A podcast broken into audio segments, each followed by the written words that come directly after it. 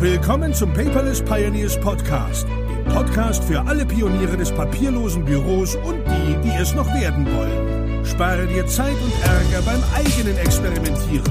Das hat dein Gastgeber André bereits für dich getan. Also lehn dich einfach zurück und genieße die Show.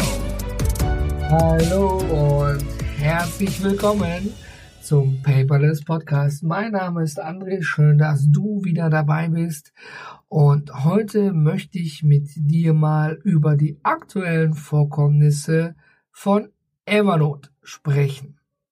Und für den, der es noch nicht mitbekommen hat, es war vor kurzem ein Artikel bei TechCrunch online, äh, wo darüber gesprochen wurde, dass von Evernote vier Führungspersönlichkeiten äh, quasi Evernote verlassen haben und dass Evernote die Preise in den USA gesenkt hat und das ein eindeutiges Zeichen für die sogenannte Todesspirale ist. Das Unternehmen geht quasi gerade den Bach runter. Jetzt äh, hört sich das natürlich im ersten Moment so an, und ich glaube, jetzt diese aktuelle Woche sogar kam ein Artikel noch daraus, dass Evernote circa 15 Prozent seiner Belegschaft entlassen wird. Viele mögen jetzt sagen, à la Clickbait, na klar, eindeutiger geht's nicht. In den nächsten sechs Monaten ist Evernote tot. Und ich glaube, ganz ernsthaft, völliger Bullshit. Dieses Unternehmen hat über 220 Millionen Kunden. Ja, es mag vielleicht finanzielle Probleme geben oder vielleicht wird auch einfach nur ein neuer Kurs gefahren und deswegen die Riege ausgetauscht, quasi ein Restart, Reboot, Neuanfang. Man weiß es nicht. Aber das Wichtigste ist, sind die Kunden. Ja, also so ein Unternehmen wird nicht von heute auf morgen abgeschaltet. Da wird sicherlich wenn es so sein sollte, ja, wie gesagt, das kann ich hier nicht irgendwie bestätigen oder verneinen, das sind alles nur Gedanken von mir. Wenn es Evernote so schlecht gehen sollte, dass sie finanziell Probleme haben, dann besteht sicherlich bei 220 Millionen plus Kunden Interesse von anderen Unternehmen, Evernote zu kaufen. Ja, ob es jetzt Google vielleicht ist als Beispiel, weil die liegen ja schon auf den Google-Servern, oder vielleicht sogar die Konkurrenz, die Pinke, ja, ein Angebot macht und sagt, hey, wir kaufen euch auf. Man weiß es nicht. Aber was das bedeutet am Ende des Tages, das sind ja die Prozesse, die im Hintergrund laufen, für dich und für mich. Ja, ich bin ja Evernote Business Kunde. Ich weiß nicht, ob du Business oder Premium benutzt, aber es wird nicht von heute auf morgen abgeschaltet. Also, das erinnert mich wieder daran, dass als Evernote, glaube ich, die Preise erhöht hat und dann noch hingegangen ist und irgendwelche Premium-Accounts beschränkt hat, dass dann diese Panikmache im Netz war und jeder geschrien hat, scheiß auf Evernote, ich steige jetzt um auf Microsoft OneNote. Ja, also so das Fähnchen im Wind Prinzip oder Phänomen besser gesagt. Ja, da passt irgendwas gerade nicht, ich verlasse das anstatt vielleicht einfach mal entspannt abzuwarten, was überhaupt passiert. Man sollte immer einen Plan B haben. Aber deswegen heißt er ja Plan B, wenn A nicht mehr funktioniert.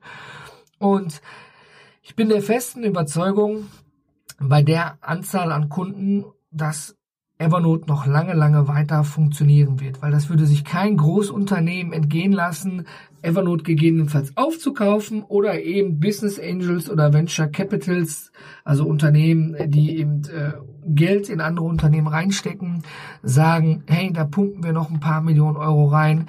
Das ist doch schon genial dort, wo sie gerade stehen.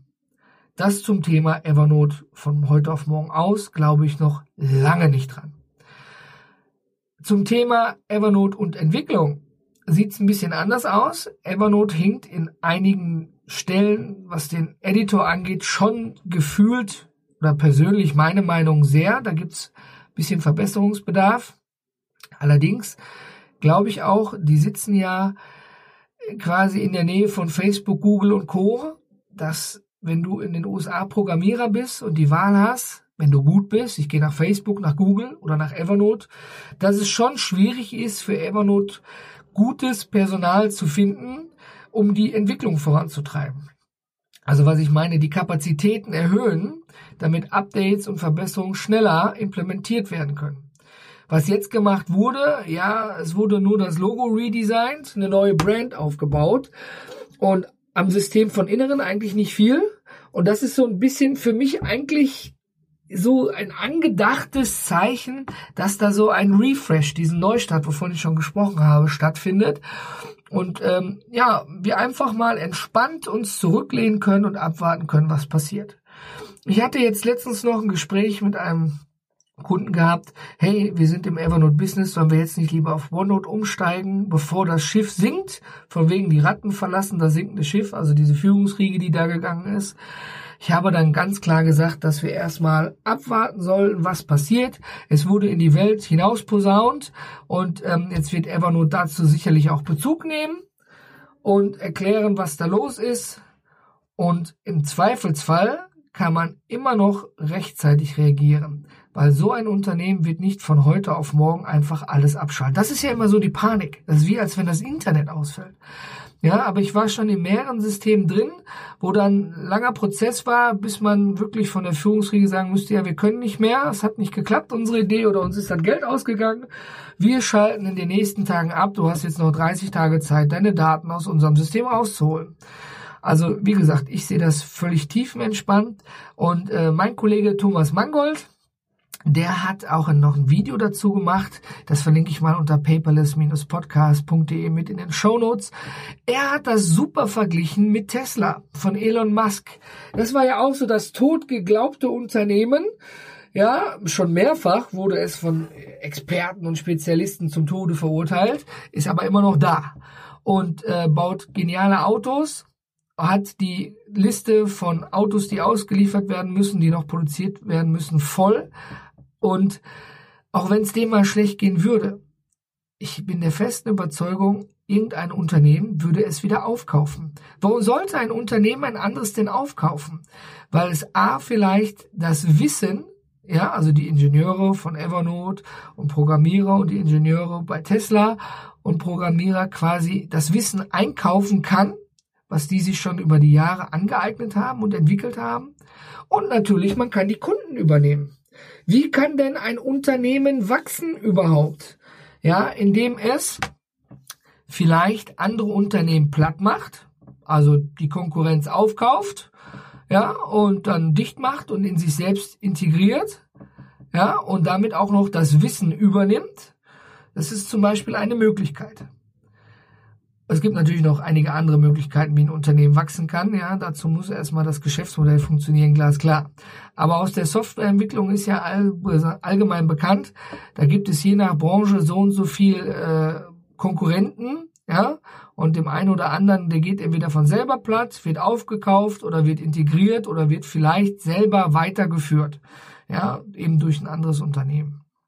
Kurzum gesagt, ich bin Evernote Business Kunde. Ich bleibe Evernote Business Kunde. Es gab auch so Diskussionen. Ja, dann nimm nur Premium und kein Business. Äh, ernsthaft, Leute.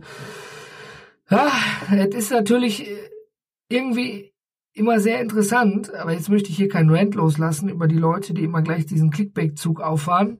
Wie gesagt, ich lasse es sein. Also, ähm, meine glasklare Empfehlung, einfach, wenn du schon da bist bei Evernote, warte einfach mal ab, was passiert, weil nichts anderes können du und ich nämlich tun. Abwarten und dann reagieren darauf.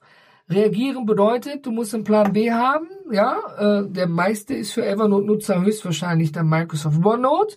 Ja, wenn bei Evernote wirklich die Lichter ausgehen sollten, was ich wie gesagt immer noch sehr stark bezweifle und da auch absolut nicht dran glaube, dann gibt es ja die Möglichkeit, sogar mit dem OneNote Importer auch Zehntausende von Notizen in OneNote wieder reinzubringen. Ist natürlich mit Arbeit verbunden, gar keine Frage, weil das alles dann nicht so sauber aussieht wie in Evernote selber. Wer den Importer schon mal testweise benutzt hat, der weiß, wovon ich spreche.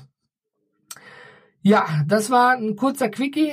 Meine Meinung dazu, warum ihr, wenn ihr Evernote nutzt, einfach mal entspannt euch zurücklehnen solltet und abwarten solltet, was passiert, egal ob Premium oder Business.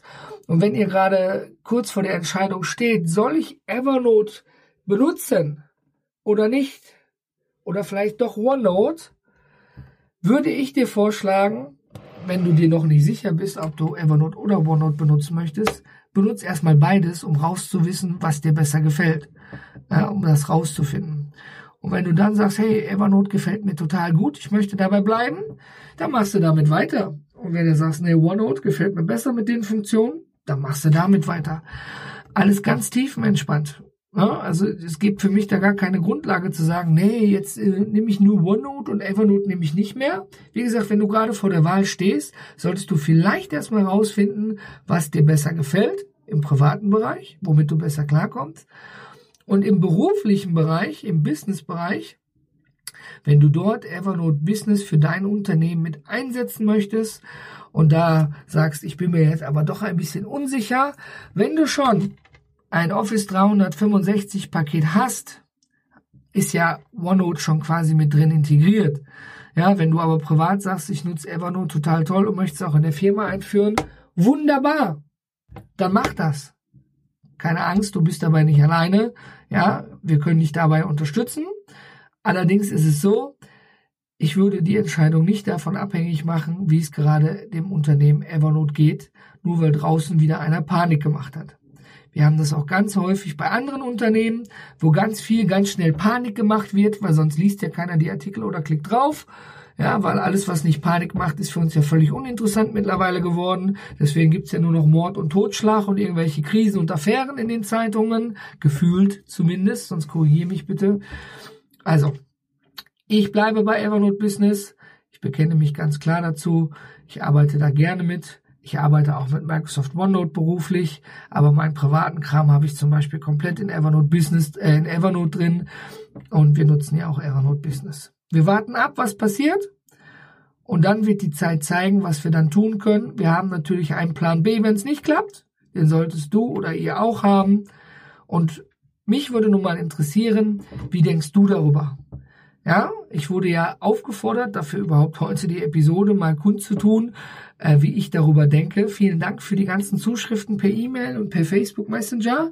Ähm, ich hoffe, ich konnte damit so die meisten Fragen beantworten. Und ich wünsche euch jetzt noch einen wunderbaren Tag.